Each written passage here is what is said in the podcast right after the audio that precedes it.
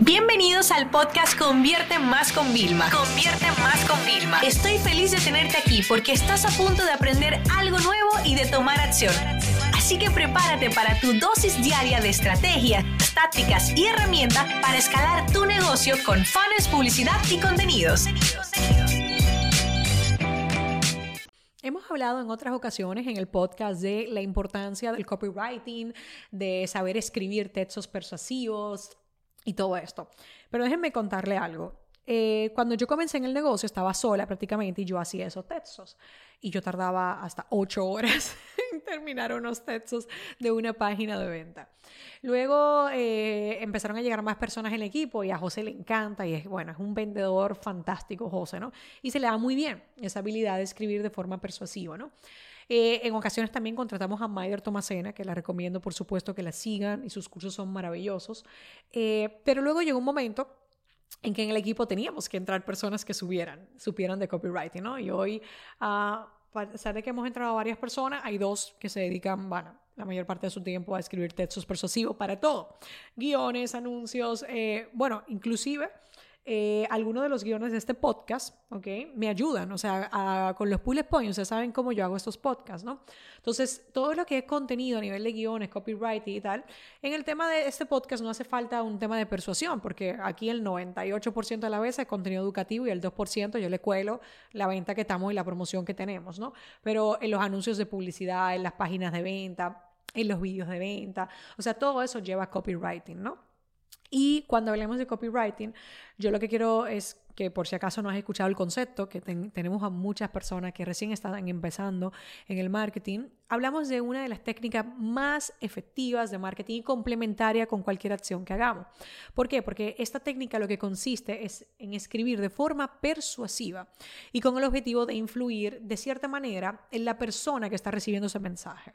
Entonces, el copywriter, que es el profesional, que es especialista en el tema y escribe, es desarrolla una habilidad para que pueda escribir siempre, generando como una conexión, que el cliente tenga curiosidad, que quiera más, que se sienta influenciado de forma positiva para llevar a cabo como una acción que nosotros queramos. A veces el copywriting es generar un vínculo, a veces el copywriting es emocionar, a veces el copywriting es para que nos paguen con sus datos personales o con dinero y compren. O sea, en todas las etapas del proceso del marketing y la publicidad y las ventas, el copywriting juega un rol muy importante.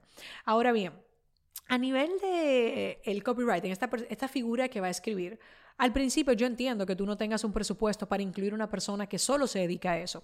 Pero te voy a recordar algo. Yo vengo, yo soy publicista. En las agencias de publicidad siempre ha habido un copy. Una persona, un creativo, que es el que escribía ese eslogan que tuve de tres o cuatro palabras. Cuesta a veces semanas dar con eso. Y es un experto que sabe esto, es un creativo, ¿no? ¿Qué pasa? Que hoy en día, pues ya esto se ha evolucionado a una carrera realmente, ¿vale? Entonces, esta figura que cuando tú no la tienes contratada, te toca a ti ser parte de esta figura en tu negocio, porque sin importar el tamaño que tenga, hablamos de, siempre hay que hablarle al cliente ideal, ¿ok?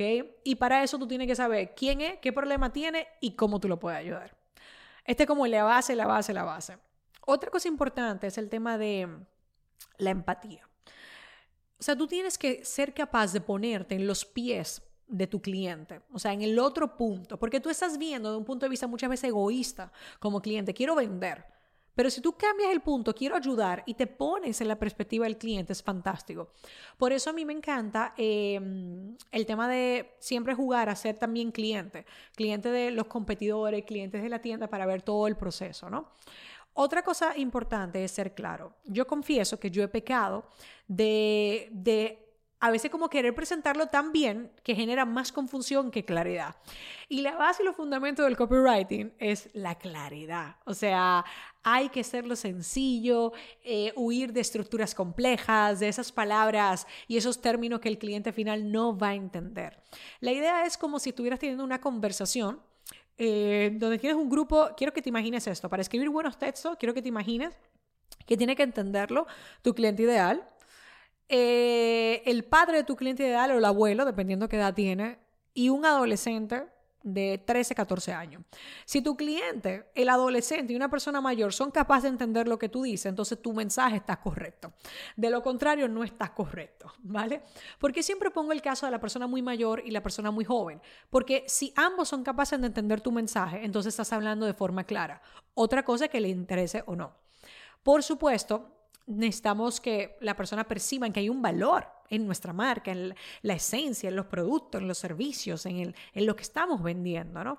Y el secreto secreto del copywriting para que funcione muy bien es que nosotros seamos como unos investigadores, detectives que dediquemos bastante tiempo a investigar sobre el cliente, sobre las competencias, las debilidades de mis competidores para hacerla mi fortaleza.